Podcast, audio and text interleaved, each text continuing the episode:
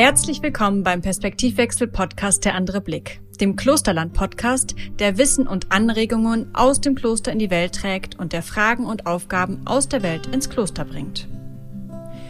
In dieser Staffel Was ist der Mensch in Zukunft geht es darum herauszufinden, wie jeder und jede einzelne von uns zu einer positiven Zukunft unserer Ernährung beitragen können.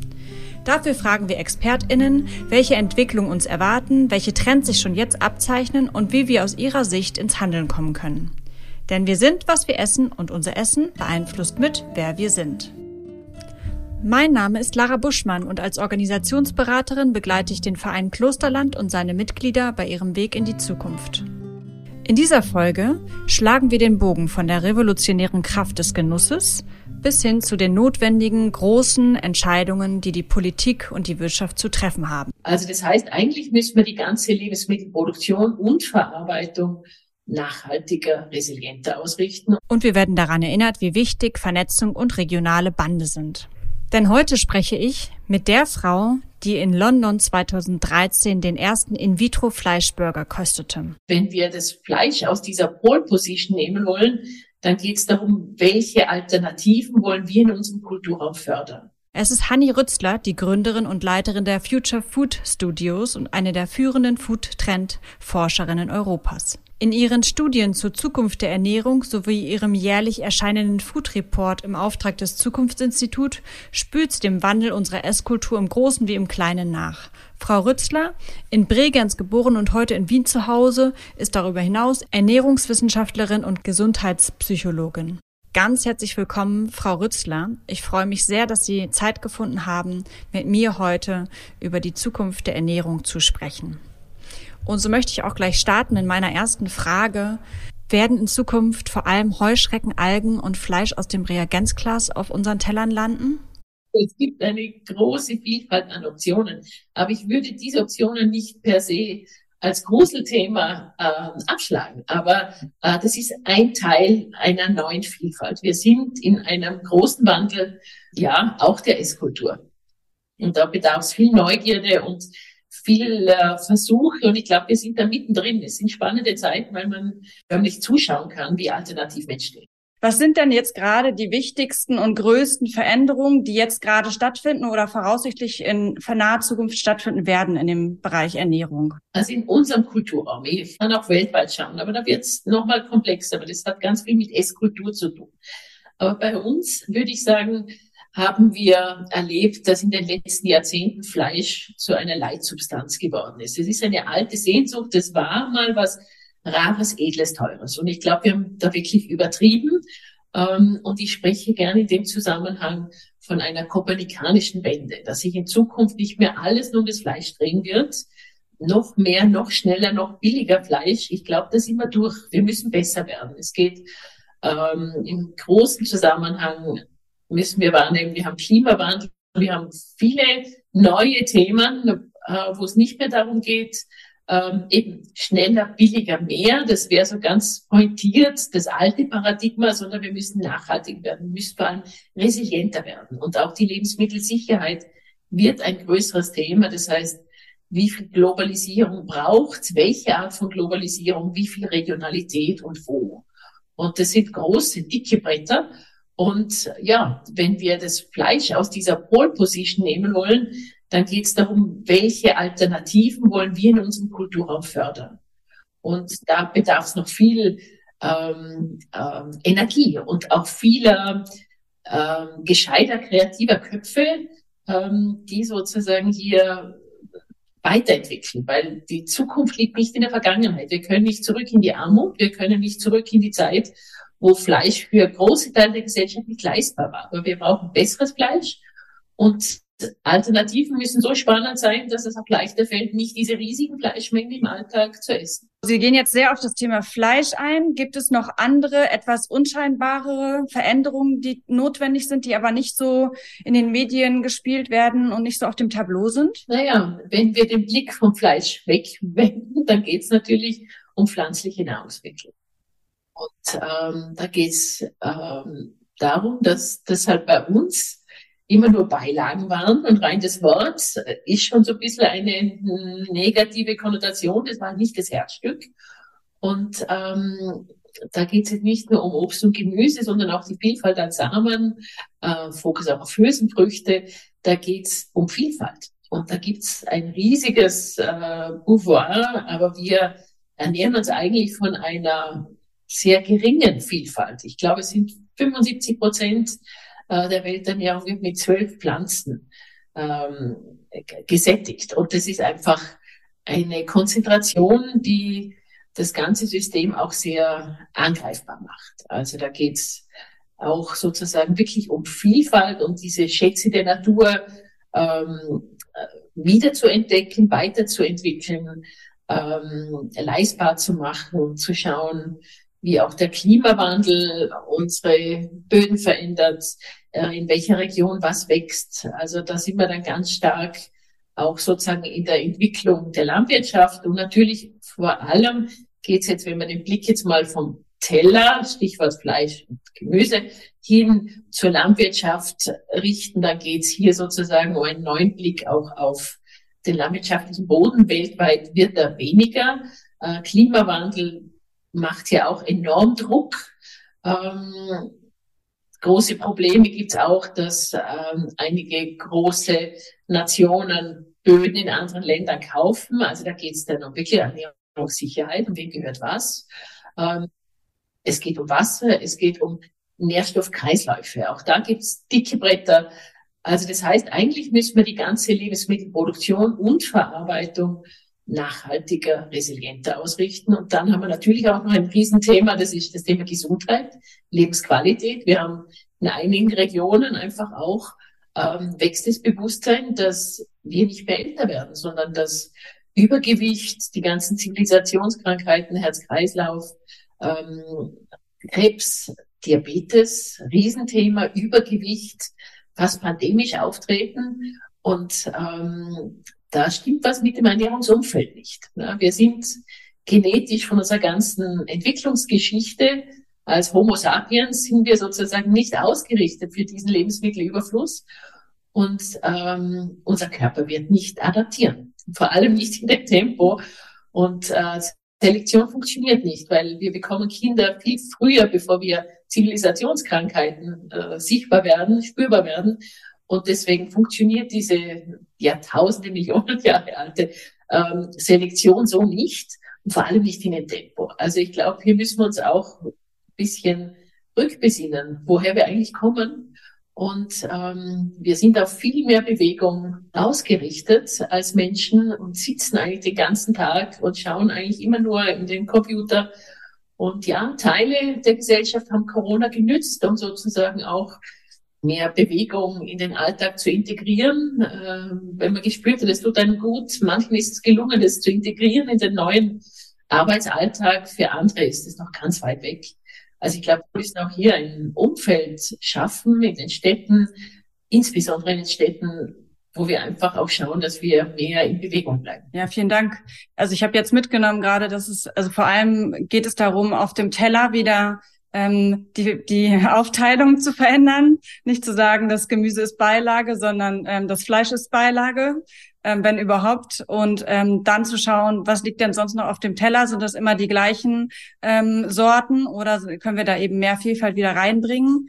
Das wiederum hängt dann auch damit zusammen, wenn wir uns auf alle Sorten, die es gibt, besinnen, ähm, haben wir auch wieder neue Optionen, ähm, Böden zu bestellen, die eben jetzt durch den Klimawandel sich verändern. Mhm. Und da wieder, ne, da, da, dadurch ergeben sich quasi für die Gesundheit wieder Optionen, aber eben auch Handlungsoptionen, was die Produktion und ähm, Anpflanzung betrifft. Stichwort Arten- und Sortenvielfalt, das ist wirklich sehr komplex. Ja, wir haben nicht umsonst haben wir uns so spezialisiert auf ganz gewisse Weizensorten, weil wir sozusagen immer den Fokus auf den Ertrag haben. Ja?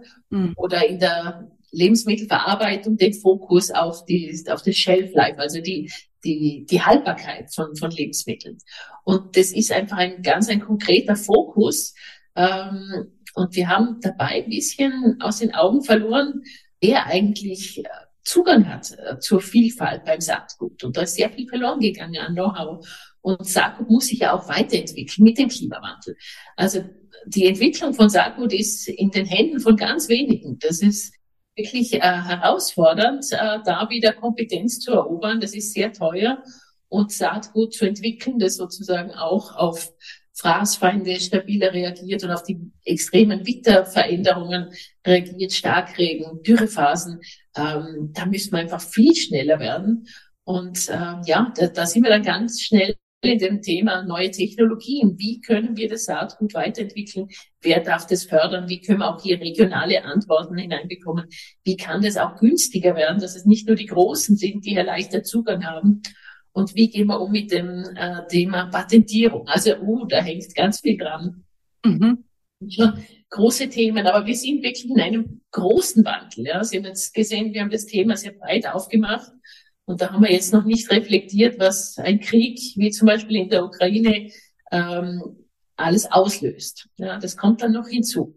Wir sind jetzt ja gerade schon reinge, ähm, haben schon reingeschaut in die Frage, was ist eigentlich zu tun? Da würde ich gerne noch ein bisschen tiefer einsteigen und ähm, sowohl einmal schauen, was kann eigentlich jeder und jede von uns als Einzelperson ähm, dazu beitragen, dass wir eine positive Ernährungszukunft ähm, vor uns sehen ähm, und dann aber auch natürlich die Frage an die Zielgruppe des Podcasts gerichtet, wenn wir jetzt davon ausgehen, ähm, wir haben auch ähm, Gruppen, die zusammenleben, die ähm, vielleicht eine Gemeinschaft bilden, die gemeinsam essen, die gemeinsam anpflanzen, die vielleicht auch Land haben und so weiter. Ähm, auch da nochmal die Frage, was können denn solche Gruppen dazu beitragen? Was, wo würden Sie da das Potenzial sehen von solchen Gemeinschaften und Standorten? Um einmal konkret zu werden. Also zum Beispiel, was das Thema jetzt Saatgut betrifft oder Entwicklung ähm, von neuen Sorten oder eben auch sich das Besinnen auf die Vielfalt wieder mehr anzubauen, unterschiedlicheres anzubauen. Also in manchen Bereichen bedarf es wirklich der Politik. Also äh, zum Thema Sorten, Arten, Förderung, Entwicklung brauchst äh, Politik, Forschung. Forschungsgelder, äh, ganz klare Schwerpunkte. Trotzdem gibt's hier sozusagen im nicht wirtschaftlichen Bereich gibt's kleinere Netzwerke, die sich der, der Vielfalt widmen. Ähm, das ist, äh, die sind in der Schweiz anders wie in Österreich, wie in Deutschland. Ähm, da gibt's Netzwerke. Ähm, in Österreich ist es bei den Pflanzen zum Beispiel die Achinoa, aber da gibt's mehrere kleine regional. Das muss man sich einfach nochmal äh, heraussuchen. Ich glaube, hier Netzwerke zu fördern und zu bilden ist gut und die Informationen auch stärker auszutauschen. Also hier bedarf, hier braucht sozusagen ganz viel innovative, neugierige äh, Menschen aus dem bäuerlichen Raum, aus der äh, Lebensmittelurproduktion. Ähm, da haben Sie die Netzwerke angesprochen. Ähm, das zweite Thema, das Sie auch jetzt nochmal ähm, angesprochen, war das Thema Boden. Da gibt's ganz spannende Initiativen in den USA, die sehr viel Forschung machen mit Artenvielfalt, Sortenvielfalt und hier ganz stark auf Geschmack hin fokussieren. Und das ist zum Beispiel ein ganz ein spannendes Thema für die Gastronomie. Mhm. Ähm, die ist nicht so groß, das muss dann nicht gleich für die Supermarktketten sein. Das ist oft eine Hürde, ähm, die dann nicht genommen werden kann. Aber die Vernetzung von kleineren regionalen Netzwerken mit der Gastronomie oder Gemeinschaftsverpflegung oder Schulen, also da gibt es ja ganz viele Optionen. Das ist im ersten Schritt aufwendig, aber langfristig ist es stabil und äh, ist, damit wird es auch viel leichter, Qualität zu kommunizieren und sich damit auch auszudifferenzieren. Und auch das ist sozusagen ein, ein Asset, das hilft sozusagen Kunden, die Konsumenten, die Endkonsumenten mitzunehmen, zu begeistern, ähm, sie auch sensorisch auf einen neuen Weg zu bringen. Da braucht es innovative Köche, gute Produzenten und neue Netzwerke. Ähm, da gibt es auch schon einige Best-Practice-Beispiele. Ich probiere ja in meiner Arbeit beim Food Report auch immer wieder Best-Practice-Beispiele zu geben, um sozusagen hier auch ein bisschen die Vernetzung anzustoßen und einfach auch Neugierde äh, zu wecken, hier nochmal tiefer hineinzugehen. Mhm. Also die Netzwerke braucht es dringend. Man könnte auch im ländlichen Raum vernetzen mit den Städten oder auch Projekte in der Stadt. Da tut sich auch einiges. Das finde ich sehr spannend, dass viele Städter sozusagen hier in manchen Bereichen fast schneller sind als das Land, weil man im Land immer meint, man ist sozusagen mitten in der Natur. Ist man schon, aber manche Regionen haben einfach zu viel an Nährstoffzufluss in die Natur, Probleme mit Wasser und, und, und aber sozusagen Projekte, wo sozusagen Konsumenten näher äh, zu den Produzenten führt, sind toll oder auch alternative Vermarktungsnetzwerke. Wir haben in Wien einen Markt da, die haben sich spezialisiert auf ähm, kleinere regionale Produzenten, die eben nicht vom Supermarkt aufgegriffen werden, obwohl der Supermarkt hier auch versucht zu punkten. Mhm. Aber die sind sozusagen so im Vorfeld und denen ist es recht gut gelungen, hier ähm, engagierte Konsumenten auch zu begeistern. Die, es läuft überwiegend übers Internet. Das ist hier sehr hilfreich für das Vernetzen von regionalen Aktivitäten. Aber die machen jetzt auch die ersten Supermärkte auf. Ich halte Ihnen die Daumen, es sind schwierige Zeiten, aber ich glaube, weil die jetzt schon recht gut vernetzt sind, sind die Chancen hier eigentlich recht gut, wenn die Mietkosten nicht überborden. Das ist im Moment ein, auch ein großes Thema. Also es sind sehr ähm, äh, herausfordernde Zeiten. Das macht mir ein bisschen Sorgen, weil viele Startups wirklich, denen fehlt im Moment der Rückenwind. Und die Supermärkte ziehen die Preise an und kopieren erfolgreiche Produkte und die kommen da sehr unter Druck. Also es sind bisschen schwierige Zeiten und deswegen braucht es umso mehr Konsumenten, die ähm, hier dranbleiben und ähm, mit dem Motto, weniger und besser ist mehr als viel billiger und dann wegschmeißen. Äh, und ich glaube, das Bewusstsein ist ja im Wandel, dass wir sozusagen bei den Qualitäten bleibt. Ich habe noch ähm, den Wunsch von Ihnen, dass man nochmal konkret wird, was man tun kann als Konsument, als Konsumentin. Und ähm, es ist nicht jedermanns Sache zu kochen. Äh, aber Kochen ist natürlich schon ein Know-how, das es leichter macht, ähm, äh, näher ans Produkt ranzukommen. Und ähm, gute Qualität schult dann auch den Gaumen, weil wir lernen, das zu lieben, was wir häufig essen. Und ich glaube, wir müssen anspruchsvoller werden bei, bei der Sensorik. Wir sind gerade im deutschsprachigen Kulturraum wird wahnsinnig aufs Preis, auf den Preis geschaut. Und dann spart man beim Einkauf und man lernt das zu lieben, was man häufig isst und weiß dann eigentlich nicht mehr gute Qualität zu schätzen. Also das ist schon, das ist so ein bisschen ein Kreislauf. Der Kopf ist oft weiter als der Gaumen. Und ich glaube, wir müssen die beiden wieder zusammenbringen. Dafür brauchen wir auch die engagierten Köche und die jammern dann und sagen, die wissen das nicht zu schätzen, aber da muss man dann auch besser kommunizieren und ähm, vielleicht auch ab und zu den Vergleich antreten und zwei verschiedene Qualitäten nebeneinander anbieten. Und das hilft sozusagen hier einzusteigen. Aber auch Bio ist ein großes Thema. Bio hat in vielen Themenbereichen die Nase vorn. Zum Thema Nachhaltigkeit hat viele Stärken, auch Bodenqualität und auch sensorische Qualität. Bioprodukte wachsen langsamer, ähm, haben weniger Wasser und damit auch öfters einfach eine andere Nährstoffdichte. Ähm, nicht immer, nicht überall, trotzdem tendenziell auch ein spannendes Thema. Bio hat für mich leider das Thema vegan ähm, und Nachhaltigkeit, wo sie ja prinzipiell die Nase vorn haben, äh, bisschen vernachlässigt. Ich würde mir hier mehr Innovationsfreude wünschen, mehr Mut, ähm, wieder äh, Themen weiter voranzubringen. Ich weiß, das ist immer viel Arbeit, aber Bio war immer äh, Themenführer in vielen Qualitätsdebatten und da ist einfach sehr ruhig geworden und ich habe bisschen Angst, dass hier andere überholen und gerade in Zeiten, wo die Preissensibilität wieder steigt, muss man einfach ähm, aktiver werden und auch stärker wieder kommunizieren. Da würde ich mir einfach wieder ein bisschen mehr Aufbruchsstimmung wünschen. Und ähm, da noch ein kleiner Sidestep.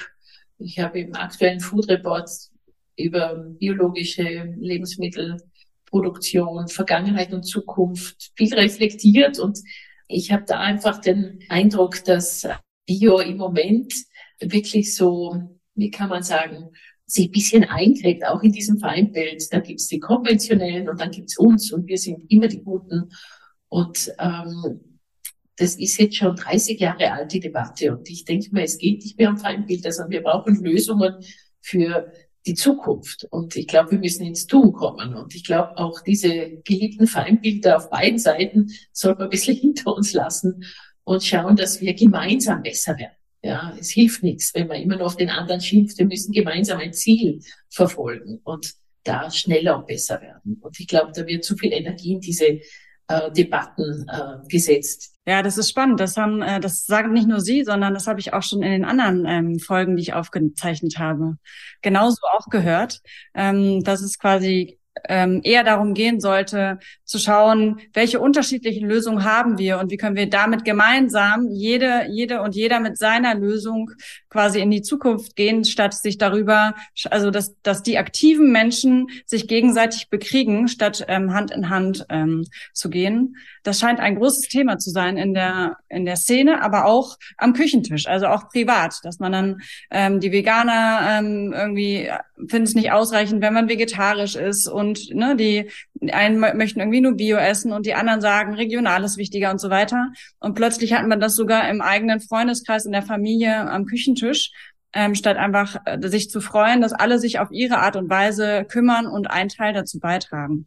Ja, was vieles Jammern äh, stabilisiert mehr. Und ich glaube, äh, es ist jetzt einfach Zeit, äh, konsequenter in Bewegung zu kommen.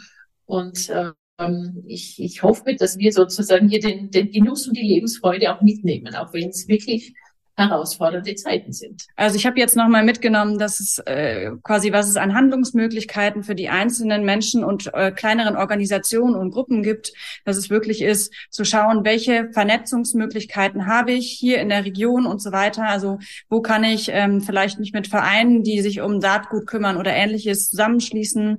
Wo kann ich ähm, ganz regionale ähm, Produzenten mit einbeziehen? Zum Beispiel auch, wenn ich jetzt ein Hotel bin oder äh, irgendein Betrieb, der Menschen ähm, versorgt, da auch zu schauen, okay, wo könnte ich denn zum Beispiel meine Produkte herkriegen? Kriege ich die auch von einem Produzenten, der sonst gar nicht am Markt ist, sondern nur Direktverkauf macht oder ähnliches?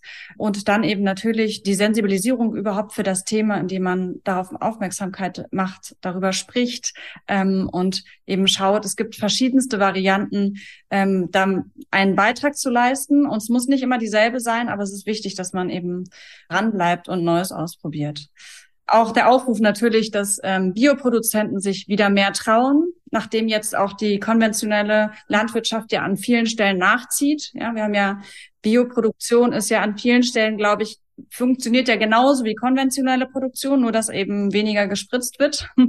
Also ich glaube, eine Bio-Gurkenplantage in Spanien muss man, also ist nicht jetzt nicht groß anders wie eine konventionelle Produktion. Ja, doch, doch, es gibt mehr Auflagen. Aber der Tenor stimmt. Also die, die Konkurrenz von Bio, das Konventionelle, ist im Bio-Bereich einfach besser geworden. Mhm. Die haben gelernt, ja.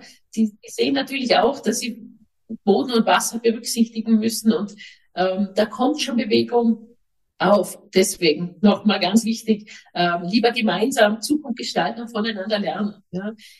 Problem bei Bio ist natürlich, dass es deutlich weniger Menge produziert. Ja. Das heißt, ähm, weltweit betrachtet haben wir da ein Thema, aber da sind wir noch weit entfernt, weil Bio noch immer sehr, sehr klein ist. Also mhm. auch schnell erwachsen. Aber da ist halt die Frage, wo macht Sinn und in welcher Region? Aber Sie haben gerade so schön auch mal die verschiedenen Lösungsansätze aufgezählt. Eines ist mir aufgefallen, das noch fehlt. Ähm, nämlich ziemlich äh, Stichwort konkrete Lösungen.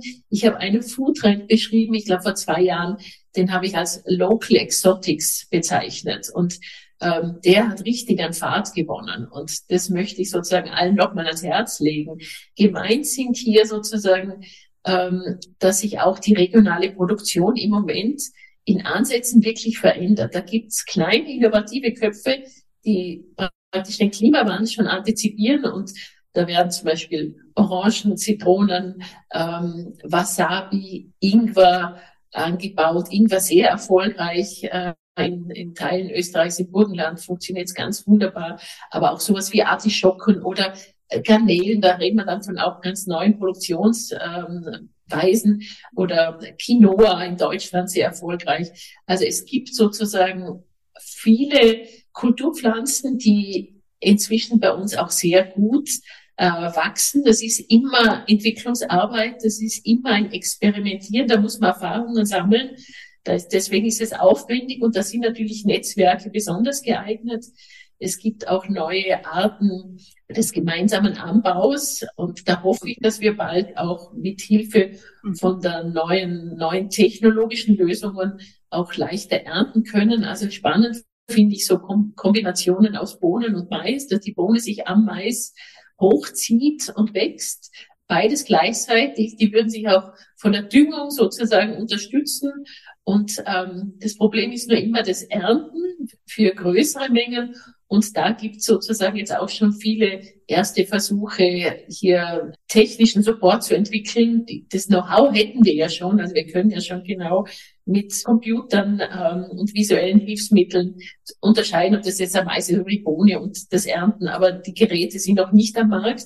Aber das ist zum Teil Zukunftsmusik, mhm. aber diese Local Exotic, ähm, die tun sich leichter bei der Vermarktung. Das ist spannend und deswegen glaube ich, kann man sozusagen auch anfangen zu reflektieren, was ist eigentlich regional und wohin entwickeln wir uns hier. Machen wir es nochmal konkreter. Also gehe ich mal davon aus, ähm, ich lebe in einer größeren Gemeinschaft auf einem Hof oder ähnliches. Also ich habe Land, was ich bewirtschaften kann. Wenn ich jetzt ähm, denke, ja, ich will da auch meinen Beitrag zu leisten, an welche Stelle kann ich mich wenden, um zu erfahren, welche Sorte ich zum Beispiel anbauen könnte, die es dringend braucht, wo es Innovation braucht, wo es einen Test braucht oder ähnliches? Gibt es da irgendwelche Informationsplattformen oder Menschen, die man ansprechen kann, wo man einfach, wenn man gar nicht in dem Thema drin ist, erste Informationen bekommt? Da muss ich für Deutschland passen. Ähm, da wüsste ich jetzt nicht den Ansprechpartner, die Ansprechpartnerin. Mhm. Ich würde einfach mal ins Internet gehen und schauen, was es in der Region gibt, mhm. Innovatoren kontaktieren, äh, Projekte anschauen. Ähm, die Medien schaffen doch immer wieder auch äh, gute Projekte sichtbar zu machen, einfach solche Sachen zu sammeln, darüber zu reden, Informationen einzuholen und zu diesen Innovatoren hingehen, reden, schauen, was die anders machen. Es gibt sehr viele Vorzeigeprojekte inzwischen seit ähm, regional und international. Und ich glaube, hier diese Vernetzung, das ist hochgradig inspirierend und da kann man sozusagen einfach gemeinsam wachsen. Also ich glaube, als Einzelkämpfer ist es besonders hart, deswegen lohnt es sich zu schauen, wer ist in der Region aktiv, äh, wie kann ich mit dem in Kontakt treten, wie kann man schauen, dass man hier einfach ähm, näher an und näher an diese Lebenswelt kommt. Ich glaube, hier reisen wir zu wenig, hier tauschen wir uns zu wenig aus. Internet hat sozusagen das einfach erleichtert, sich auch regional leichter mhm. zu verknüpfen. Und ähm, ich glaube, hier braucht es diesen intensiven Austausch. Ich finde das immer extrem in, also inspirierend, wenn man mit Innovatoren redet und diskutiert. Und manche bieten ja auch professionell Führungen an. Und da kann man, kann man einfach mal schauen, passt es für mich? Äh, wie ist der so weit gekommen? Äh, wie vermarktet er? Ähm, und sozusagen, man kann Ideen kopieren, aber man kann auch sagen, okay, Fisch gibt schon, vielleicht kann ich was anderes machen. Äh, auch beim Gemüse, ich glaube, wenn man da mal ein bisschen hineinkommt, ähm, einige Akteure kennenlernen, zwei, drei, tut sich eine Riesenwelt auf. Ja. Also einfach ins Game kommen und dann wächst man auch schneller weiter. Weniger auf, auf meiner Website, aber im Food Report versuche ich immer wieder Akteure national und international sichtbar zu machen. Ja, vielen Dank. Na, das ist ja auch ein Ansatz, warum wir jetzt gerade diese Podcast-Folgen machen und ähm, unsere Konferenz im November, ähm, wo es ja genau darum geht, schon mal zusammenzutragen, Perspektiven einzusammeln. Und ähm, es wird sicherlich auch eine Liste geben dann mit Links und weiterführenden Informationen, ähm, wo sich auch solche Standorte, die jetzt nicht dabei sind ähm, bei der Tagung, dann weiter informieren und vernetzen können. Ganz wichtig, auch die Gastronomie hier mitzunehmen. Das mhm spannende Partner oder eben auch Unternehmen mit Betriebsverpflegung. Spitäler, das ist tricky, die haben sehr klare Anforderungen. Oft bedarf sozusagen hier auch einmal nochmal eines Verarbeitungsschrittes, um es dann der Küche leichter zu machen. Aber da kann man regional einfach ganz tolle Lösungen entwickeln und ähm, das sind dann auch andere Verbindlichkeiten. Also das ist schon auch ein Stückchen mehr Sicherheit in Bezug auf Qualität, auf Liefersicherheit und einfach auch für die äh, Gestaltung einer nachhaltigeren Gesundheit. Wir kommen schon zum Ende. Gibt es noch ein Thema, was wir nicht angesprochen haben, wo Sie sagen, da, das müsste noch hier auftauchen, weil es wichtig ist, weil es Ihnen wichtig ist, weil es vielleicht an der Stelle viel mehr Innovation geben müsste oder ähnliches? Das Thema Genuss haben wir angeschnitten und das ist mir besonders wichtig. Wir müssen wieder lernen, über sensorische Qualität auch zu reden mhm. und den Platz zu lassen. Also nicht nur über Probleme am Esstisch reden, sondern auch nochmal sagen, diese Karotte, die ist jetzt richtig gut oder die ist jetzt nicht so gut oder das ist einfach verpockt oder das ist jetzt hervorragend. Das einfach wirklich mitnehmen in den Alltag, bewusster Tempo rauszunehmen und hinzuschmecken, weil der Mundraum ist auch der Genussraum. Und kaum ist es geschluckt, sind es Eiweiß, Fette und Kohlenhydrate. Und ähm, damit wechselt sozusagen die Disziplin. Aber ich glaube, wir müssen den Genuss und dieses, diese Achtsamkeit bisschen mitnehmen, diese Lebensfreude nicht zu verlieren bei diesem großen Thema Essen. Und ein Thema, was mich aktuell sehr beschäftigt, ist die Globalisierung. Ähm, durch die Ukraine haben wir richtige Sollbruchstellen vor Augen geführt bekommen, die Abhängigkeiten und die Ukraine ist natürlich mit diesem ganz speziellen Schwarzboden ein, wirklich eine Kornkammer, ohne die es weltweit eigentlich kaum geht. Ähm, aber es hat uns nochmal gezeigt, wie abhängig wir sind und wie wir Globalisierung so als totale Normalität hingenommen haben. Und ich glaube, wir müssen nochmal schauen, gerade auch in Bezug auf Klimawandel, welche Partner wollen wir unterstützen, welche weniger. Wo können wir sozusagen neue kooperativen Kombinationen, Partner finden, die in die gleiche Qualitäts-, Nachhaltigkeitsschiene gehen? Wie können wir hier Netzwerke fördern, international? Wie können wir auch national, regional die passenden Partner finden und gemeinsam wachsen?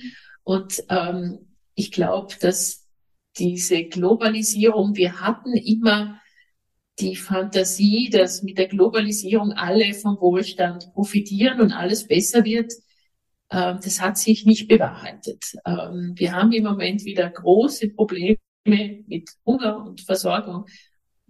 Uns geht's gut, wir sind reich, wir verfüttern viel Getreide an Tiere, während andere sich das Getreide für die Nahrung nicht leisten können. Ich glaube, auch dieses Thema Globalisierung muss man nochmal genauer hinschauen und auch überlegen, was wollen wir importieren und woher. Auch das ist ein mächtiger Hebel. Ja, vielen Dank. Dann komme ich jetzt zu meiner Abschlussfrage, die auch noch mal einmal ähm, Möglichkeiten eröffnet. Nehmen wir an, Sie hätten die Möglichkeit, mit einem Fingerschnips oder einem Knopfdruck das Denken oder Handeln aller Menschen zu modifizieren. Welche Veränderung würden Sie wählen, um so für eine wünschenswerte Zukunft oder Ernährungszukunft zu sorgen? Also ich bin froh, dass ich diese Gabe nicht habe. ich schau mal, diese Fee sein äh, sollte in der Fantasie. Ähm, ich habe den Eindruck, dass wir emotionell ganz stark uns selber hemmen mit Angst und negativen Gefühlen. Diese multiplen Krisen, diese vielen Unsicherheiten, ich glaube, wir haben uns gewähnt in der Sicherheit. Wir haben gedacht, alles ist so stabil, aber das Leben ist nicht berechenbar. Es, es wird immer wieder gestaltet und ich würde mir wünschen, dass wir lernen, mit Gefühlen bewusster umzugehen, dass wir mehr schauen, wie geht's uns, wie Angst ist nie ein guter Ratgeber. Und ich habe meine Befürchtung ist, dass im Moment ganz viel ähm, mit Ängsten gearbeitet wird und damit auch Politik gemacht wird für einfache Lösungen.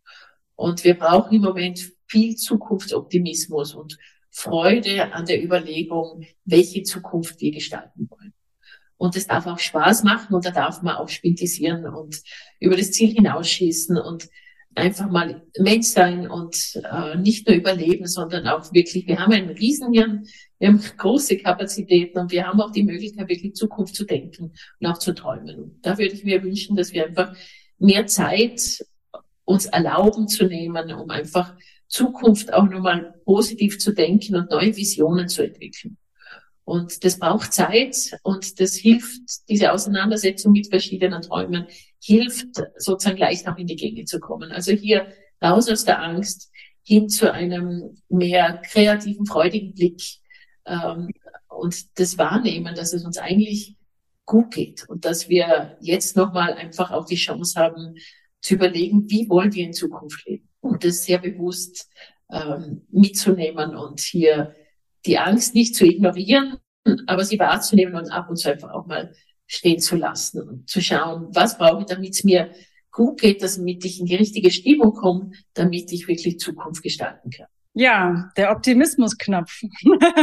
Den haben wir noch nicht in unserer Sammlung und nehmen ihn sehr, sehr gerne auf in die Klaviatur ähm, für eine positive Zukunft. Ich glaube, das bestimmt alle Lebensbereiche, dass es oft ein, ähm, ein bisschen Mut braucht, ein bisschen Freiheit im Denken, um ganz neue Lösungen zu finden und nicht nur kleine Machinaturen vorzunehmen. Ja, wir brauchen größere Denkwelten, größere Schritte, mehr große Themen, nicht die kleinen Brötchen. Große Themen brauchen wir jetzt.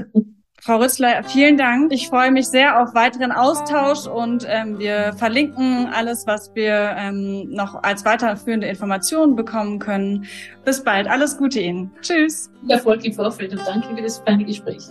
Den Perspektivwechsel-Podcast Der andere Blick finden Sie überall, wo es gute Podcasts gibt. Abonnieren Sie uns und empfehlen Sie uns weiter. Wir freuen uns. Vielen Dank und bis bald.